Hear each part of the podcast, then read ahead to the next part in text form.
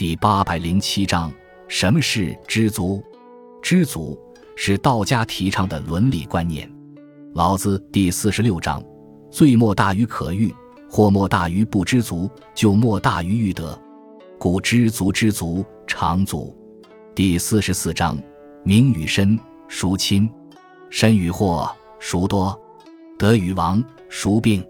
甚爱，必大费；多藏，必厚亡。故知足不如知止，不殆，可以长久。老子提倡去掉身外之欲，劝导人们知足知止，而可长足长乐。